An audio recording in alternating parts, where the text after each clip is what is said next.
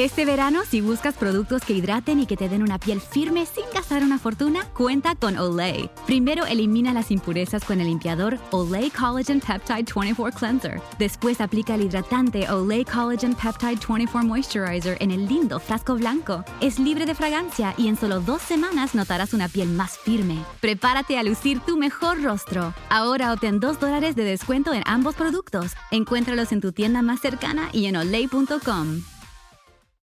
Summer happens at Speedway because everything you need for summer happens at Speedway. Like drinks, drinks happen.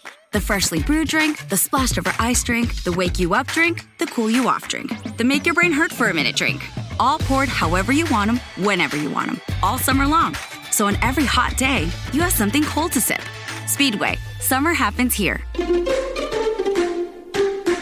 And now, get any size fountain or speedy freeze for just 99 cents. Excludes maximum. Cuán firme cimiento se ha dado a la fe. A través de la Biblia, un análisis de la Biblia libro por libro que le ayudará a crecer espiritualmente. Estos estudios fueron diseñados por el doctor J. Vernon McGee. Acompáñenos en este fascinante recorrido a través de la Biblia. La palabra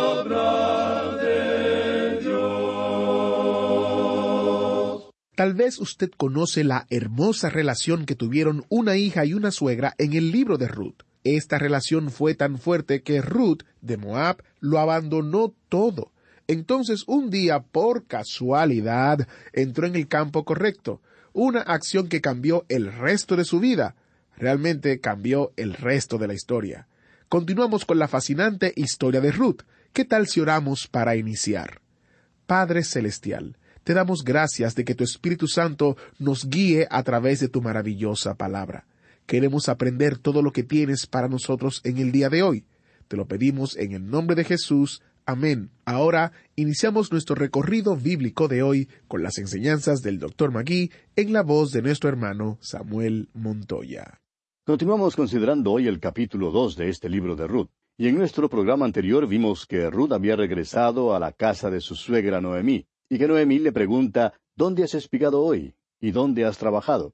Y Ruth entonces le cuenta a su suegra que había estado trabajando en el campo de Booz. Noemí vio que Ruth había espigado mucho más de lo que podría una mujer normal en el campo en un solo día. Había recogido muchísimo más del ordinario. Noemí se pregunta entonces en cuanto a esto porque parece haber pasado lo que ella creía que nunca pasaría. En otras palabras, alguien se había fijado en Ruth.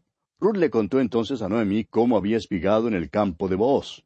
Francamente, su nombre no significaba nada para Ruth. Ella no sabía quién era, no comprendía su posición en la comunidad. Todo lo que ella sabía era que él se había portado de una manera muy bondadosa con ella. No creemos que a esta altura tuviera idea de que Booz se había enamorado de ella. Su suegra le había dicho que ninguno se fijaría en ella porque era extranjera, y Ruth había aceptado su viudez y su pobreza perpetua. Y cuando alguien se fija en ella, Ruth le pregunta entonces, ¿por qué he hallado gracia en tus ojos? Pero ella todavía no se daba cuenta del significado completo de lo que ha pasado. Comencemos entonces leyendo hoy el versículo veinte de este capítulo dos de Ruth. Y dijo Noemí a su nuera, Sea él bendito de Jehová, pues que no ha rehusado a los vivos la benevolencia que tuvo para con los que han muerto. Después le dijo Noemí, Nuestro pariente es aquel varón, y uno de los que pueden redimirnos. Decir hoy en día que una persona es nuestro pariente no significa mucho. Significa que hay la posibilidad de que pueda fijarse en uno. Pero en los tiempos de Ruth y Boaz existía lo que era conocida como la ley del pariente redentor, la ley del Goel, que como dijimos en un programa anterior, es una palabra hebrea que significa el pariente cercano redentor. Esa ley causó que se hicieran las cosas un poquito diferente de cómo se hacen hoy en día. Esta ley del pariente redentor operaba de muchas maneras. Es la segunda ley extraña que trataremos en nuestro estudio del libro de Ruth. Esta ley tenía dos partes. Ahora, en el capítulo 25 del libro de Levítico, versículos 23 al 28, leemos lo siguiente en cuanto a la ley. La tierra no se venderá a perpetuidad, porque la tierra mía es. Pues vosotros forasteros y extranjeros sois para conmigo.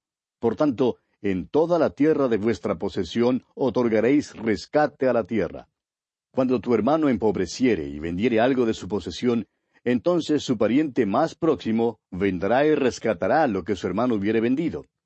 Y cuando el hombre no tuviere rescatador y consiguiera lo suficiente para el rescate, entonces contará los años desde que vendió y pagará lo que quedare al varón a quien vendió y volverá a su posesión. Mas si no consiguiera lo suficiente para que se la devuelvan, lo que vendió estará en poder del que lo compró hasta el año de jubileo, y al jubileo saldrá y él volverá a su posesión.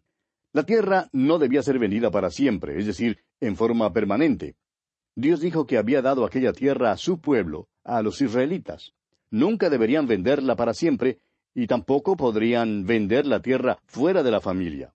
Dios dice que la tierra realmente es de Él, pero que le está dando a los israelitas bajo ciertas condiciones que se declaran allá en Levítico capítulo 25, versículo 24. Dios no solo dio la tierra a Israel, sino que también puso los límites alrededor de ella.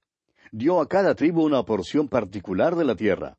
En cada tribu, cada familia tenía cierta porción de tierra que era suya. Aquella tierra debía quedar en la familia, y nunca podía salir de la posesión de la familia mientras permanecieran en la tierra prometida. Ahora, ¿cómo proveyó Dios a fin de que la tierra quedara dentro de la familia? Bueno, Supóngase que a un hombre le pasaran dos o tres años malos por causa de la sequía y tuviera que hipotecar su propiedad. O supóngase que un hombre llegara a ser borracho y perdiera su propiedad. ¿Qué pasaba entonces? Dios lo arregló de tal manera que cada año de jubileo, es decir, cada cincuenta años, todas las hipotecas eran canceladas, todos los esclavos eran puestos en libertad y toda propiedad se devolvía a su dueño original.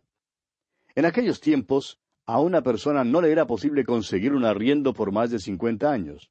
Si faltaban cinco años para el jubileo, una persona sería insensata si concedía una hipoteca porque la tierra automáticamente sería devuelta al dueño, sea pagada la hipoteca o no. Ahora, en Levítico capítulo 25, verso 25, se nos dice cómo Dios otorgó redención para la tierra. Ahora, supóngase que falten cuarenta y cinco años para el jubileo y un hombre tenga que hipotecar su tierra es pobre y trabaja como jornalero. Por tanto, le escribe a su hermano que es rico y le dice, He perdido mi tierra, me fue necesario hipotecarla. Por favor, socórreme. Pasan unos pocos días y ve a su hermano llegando por el camino con su chequera en la mano, listo para pagar la hipoteca. Eso es maravilloso, ¿verdad? Un pariente redentor se encuentra en una posición de redimir la propiedad. Ahora supóngase que a un hombre le pasara la mala suerte de otra manera. Quizá tuviera una pobre cosecha y no solamente hubiera perdido su propiedad, sino que también hubiera sido vendido en esclavitud. En el capítulo 24 de Levítico, versículos 47 al 49 leemos, Si el forastero o el extranjero que está contigo se enriqueciere, y tu hermano que está junto a él empobreciere, y se vendiere al forastero o extranjero que está contigo, o alguno de la familia del extranjero, después que se hubiere vendido, podrá ser rescatado. Uno de sus hermanos lo rescatará. O su tío o el hijo de su tío lo rescatará. O un pariente cercano de su familia lo rescatará. O si sus medios alcanzaren, él mismo se rescatará. Estos versículos no están hablando en cuanto a la redención de propiedad, sino en cuanto a la redención de una persona. Si un hombre llegara a ser vendido en esclavitud, le era posible esperar que su tío rico o su hermano llegaran con su chequera en la mano para redimirlo. ¡Qué cosa maravillosa esta! El que pagaba el precio era el pariente redentor. Y usted y yo, amigo oyente, tenemos un pariente redentor.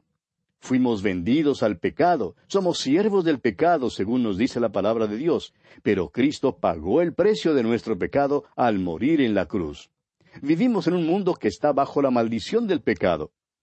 En el capítulo ocho de su carta a los Romanos, versículo veintidós, el apóstol Pablo dice, Porque sabemos que toda la creación gime a una, y a una está con dolores de parto hasta ahora. Dios sabía todo en cuanto a la contaminación mucho antes de que esta generación sagaz supiera algo de ella. Vivimos en un mundo que tiene una maldición sobre él. ¿Cuándo nos libraremos de la contaminación?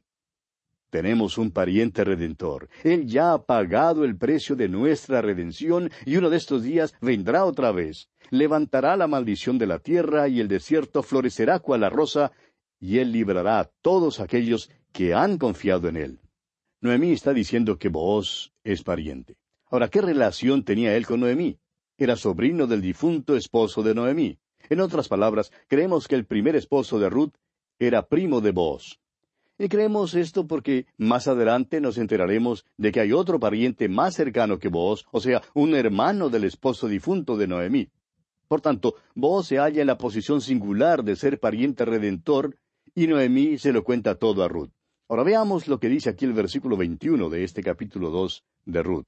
Y Ruth la Moabita dijo, Además de esto me ha dicho, Júntate con mis criadas hasta que hayan acabado toda mi siega. Vos le dijo a Ruth que debía seguir espigando en su campo hasta que acabara la cosecha. Ahora el versículo 22 dice, Y Noemí respondió a Ruth su nuera, Mejor es, hija mía, que salgas con sus criadas y que no te encuentren en otro campo. Noemí le aconseja a Ruth que siendo que Booz le ha pedido que espigue en su campo, esto es lo que ella debe hacer. Entonces Noemí añade que Booz es un pariente redentor. Noemí había perdido su propiedad. Al parecer faltaba mucho tiempo para el año de jubileo. Y aquí estaban dos viudas muy pobres y necesitaban a alguien para redimirle su propiedad. No habían sido vendidas a la esclavitud, pero sus circunstancias no eran buenas. Leamos ahora el versículo 23, versículo final de este capítulo 2 de Ruth.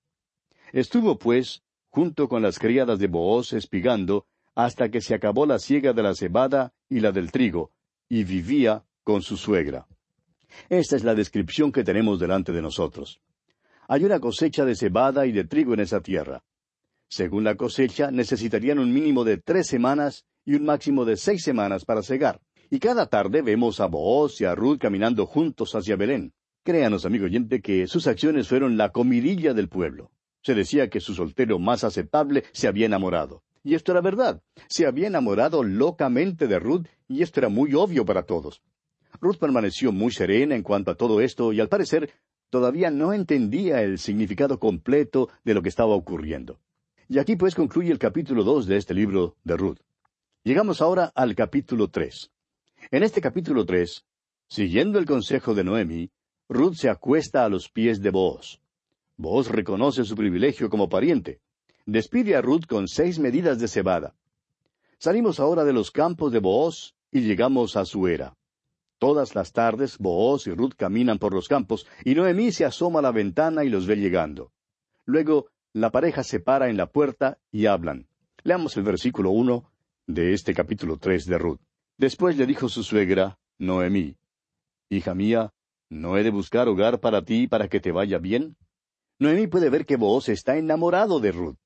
Por eso Noemí decide hacerse cargo de la situación y cuando Ruth entra en la casa, habla con franqueza con ella. Noemí había hablado a Ruth en cuanto al descanso cuando todavía estaban en los campos de Moab. Les dijo a sus nueras, usted recordará allá en el capítulo uno, versículo nueve de este libro de Ruth, Os conceda a Jehová que halléis descanso, cada una en casa de su marido. Noemí buscaba descanso para Ruth, pero Ruth no hacía nada, es decir, nada de lo que debía haber hecho. El pobre Booz está enamorado de Ruth, pero no puede hacer nada, no puede declarársele. De modo que Ruth ocupa una posición muy singular. A ella le toca dar el primer paso. Ahora hay quienes dicen que la Biblia es un libro de los hombres. Ah, amigo oyente, permítanos decirle que también es un libro de las mujeres. Dios también cree en los derechos de las mujeres. Ruth tenía algunos derechos, pero no los ejercía. Por tanto, Noemí, la que sirve de casamentera, se hará cargo de la situación. Según la ley mosaica, Ruth debía hacer saber a Booz que ella quería que él fuera su pariente redentor. Esta ley se menciona allá en el libro de Deuteronomio. Y es en base a esta ley que Noemí le pide a Ruth que actúe. Ahora tenemos que entender aquella ley. Tenemos que entender también las condiciones de la era, de la cultura y de las costumbres de aquel entonces.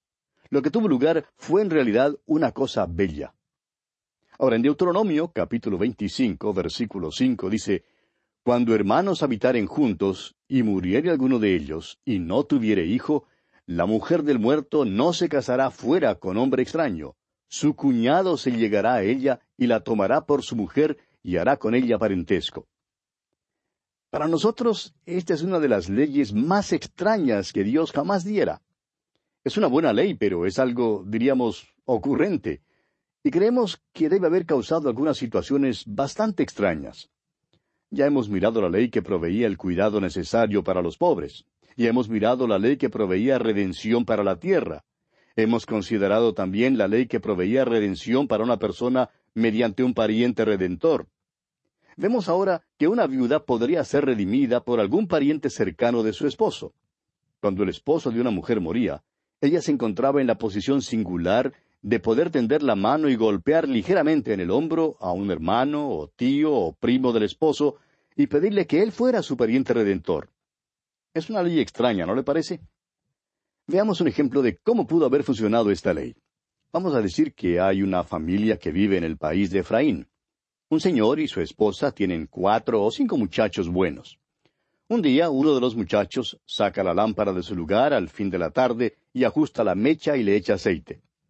Cuando ya está oscuro, prende la luz de la lámpara y se va de camino silbando al caminar. Y en verdad silba.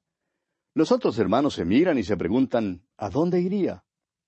Alrededor de las once de la noche le oyen llegando por el camino y silbando otra vez. Luego ven la luz de la lámpara. El muchacho entra, apaga la luz de la lámpara y se acuesta sin decir ni una sola palabra. Al día siguiente los hermanos esperan escuchar una explicación, pero no la reciben. Ellos no dicen nada a su hermano todavía porque creen que quizás se trate de una intriga de una sola noche. No obstante, la próxima noche el muchacho saca nuevamente la lámpara y hay una repetición de los hechos. Se pone en camino al fresco de la tarde y alrededor de las once de la noche regresa a casa. Ahora este hermano hace lo mismo por tres o cuatro noches consecutivas. Y ya usted puede estar seguro de una cosa, y es que la familia celebra un consejo de guerra. La familia había hecho su investigación. Después de pasar una semana de sus venturas por las noches, sus hermanos le esperan que llegue. El muchacho entra en la casa cantando otra vez. Apaga la luz de la lámpara y empieza a prepararse para la cama cuando los hermanos prenden la luz y le dicen, Hermano, queremos hablar contigo. Dinos, ¿a dónde has ido todas estas noches? Y él entonces les dice que ha ido camino abajo, eso era muy evidente, pero ellos querían saber exactamente a dónde había ido. Los hermanos le preguntan al muchacho entonces, ¿Es verdad que una nueva familia ha llegado a la vecindad? Y él les contesta que sí, es verdad. Luego, ellos quieren saber si es allí donde ha ido todas las noches. Por fin, él confiesa que sí ha visitado a la nueva familia. Dice que ha querido adoptar la política del buen vecino y darles la bienvenida a la vecindad. Sus hermanos siguen preguntándole y le dicen entonces, bueno, parece que ha sido para darles la bienvenida todas las noches. Y entonces él les dice a sus hermanos que él quiere hacer que la nueva familia se sienta como en casa. Y entonces le preguntan, ¿habrá en la familia una hija? ¿No es posible que tú hayas ido a verla a ella? Y él finalmente confiesa que sí, que hay una jovencita, y ellos entonces le miran atentamente. Él comienza a sentirse algo eh, incómodo. Luego ellos quieren saber cuánto interés tiene él en la muchacha y les dice que esta misma noche se declaró y que ella había aceptado su declaración. Y entonces todos hablan como si fueran uno y le dicen, espera un momento. Debes haber consultado con nosotros primero, porque si algo te pasa, le toca a uno de nosotros casarse con ella. Ella podría pedir que uno de nosotros sea su pariente redentor. Creemos que debes ir al médico para examinarte antes de que te cases, para estar seguro de que estás en buena salud, porque ninguno de nosotros quiere que ella nos pida que seamos su pariente redentor. Y ya puede usted ver, amigo oyente, el motivo por el cual toda esta familia tiene tanto interés en aquella jovencita que vive camino abajo. Bien, la ley en el libro de Deuteronomio sigue diciendo así en el capítulo veinticinco, versículos seis y siete. Y el primogénito que ella diere a luz sucederá en el nombre de su hermano muerto, para que el nombre de éste no sea borrado de Israel. Y si el hombre no quisiera tomar a su cuñada, irá entonces su cuñada a la puerta, a los ancianos, y dirá, Mi cuñado no quiere suscitar nombre en Israel a su hermano, no quiere emparentar conmigo. Amigo oyente, hable usted si quiere de los derechos de los feministas, pero por favor consideremos por un momento estos dos versículos. Este era el método de Dios para proteger a las viudas y a sus hijos. Cuando un hombre moría, podía haber dejado una granja, podía haber dejado ganado y ovejas y granos en los campos. En tal caso, ¿qué haría la viuda? Bueno, vamos a decírselo. Le sería posible tender la mano y golpear ligeramente el hombre a cualquiera de los hermanos del difunto para decirle, mira, tú eres el pariente redentor, te he elegido. Y era posible para ella pedir a quien quisiera. Ahora supóngase que ella le pida a uno de los hermanos que no quiere ser el pariente redentor. ¿Tiene él alguna protección? Sí, la tiene. Ella le puede llevar a la puerta donde él tiene el derecho de decir que no quiere casarse con ella. ¿Y entonces qué pasa? Bueno, en el capítulo 25 de Deuteronomio, todavía estamos allí, versículos 8 al 10, encontramos la respuesta. Dice allí, Entonces los ancianos de aquella ciudad lo harán venir y hablarán con él. Y si él se levantara y dijere, No quiero tomarla, se acercará entonces su cuñada a él delante de los ancianos, y le quitará el calzado del pie, y le escupirá en el rostro, y hablará y dirá, Así será hecho al varón que no quiere edificar la casa de su hermano y se le dará este nombre en Israel, la casa del descalzado. Era una cosa severa que una mujer le quitara el calzado del pie al hombre y le escupiera en el rostro. Significaba que aquel hombre caía en deshonra. Ahora ningún hombre de aquel entonces quería que eso le sucediera.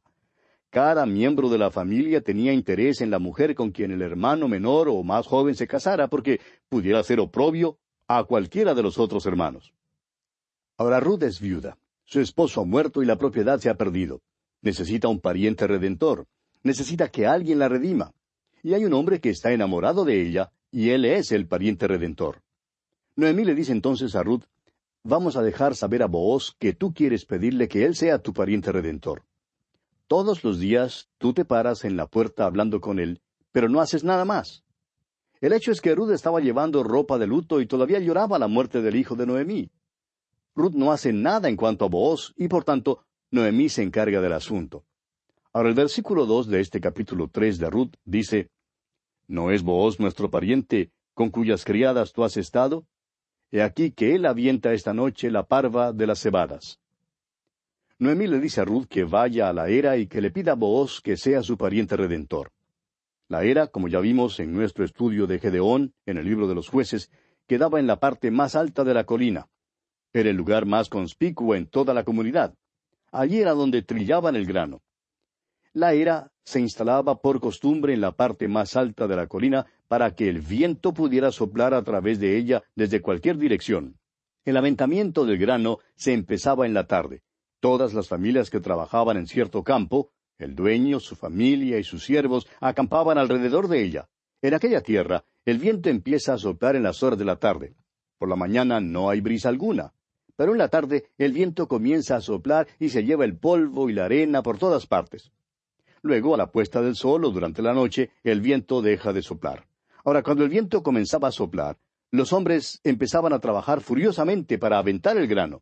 Y cuando el viento dejaba de soplar, los hombres tenían que dejar de aventar también. Luego, al concluir esta labor, celebran una gran fiesta. Una fiesta mayormente religiosa. En realidad, todo lo que hacía esta gente tenía alguna relación con su religión y con su Dios. Lamentablemente, amigo oyente, se nos agotó el tiempo, así es que tenemos que detenernos aquí por hoy. Pero Dios mediante continuaremos en nuestro próximo programa. Que la presencia del Señor sea su fiel compañía, ahora siempre. Muchas gracias al maestro Samuel Montoya por guiarnos en este interesantísimo estudio y maravillosa historia en el libro de Ruth. Te invito a que en el día de mañana te prepares leyendo para continuar nuestro recorrido. Me gustaría tomar un minuto para agradecer a aquellos de ustedes que apoyan este ministerio con sus oraciones y ofrendas financieras. Al orar y apoyar económicamente a través de la Biblia, usted es parte del avance del plan de Dios para el mundo. Juntos estamos llevando la palabra entera al mundo entero. Esta es una gran inversión a través de la Biblia es una producción de Radio Transmundial. Agradecemos el apoyo fiel y generoso de oyentes que se unen a nosotros y quienes están siendo usados por Dios para llevar la palabra entera al mundo entero. Soy Geiel Ortiz y si Dios lo permite estaré aquí en una próxima entrega guardándoles un asiento especial en el autobús bíblico. ¿Fue de ayuda para usted el estudio de hoy? ¿Desea enviarnos algún comentario de lo que ha estado escuchando? Entonces escríbanos, no espere más. Nuestro correo electrónico es atv@transmundial.org. atv@transmundial.org. Si desea recibir las notas y bosquejos de lo que estamos estudiando, suscríbase gratis en nuestra página en internet a través de la Biblia a través de la biblia.org barra notas. If you have a family relying on your income, you need life insurance. But finding the best quote shouldn't take a lifetime. That's where Policy Genius comes in. In minutes, Policy Genius could save you 50% or more simply by comparing quotes from America's top insurers. Once you apply, the Policy Genius team handles all the paperwork and red tape. To save on life insurance and get protection for you and your family, head to policygenius.com today. Summer happens at Speedway because everything you need for summer happens at Speedway. Like drinks, drinks happen. The freshly brewed drink, the splashed over ice drink, the wake you up drink, the cool you off drink, the make your brain hurt for a minute drink. All poured however you want them, whenever you want them, all summer long. So on every hot day, you have something cold to sip. Speedway, summer happens here. And now, get any size fountain or speedy freeze for just 99 cents. Excludes maximum.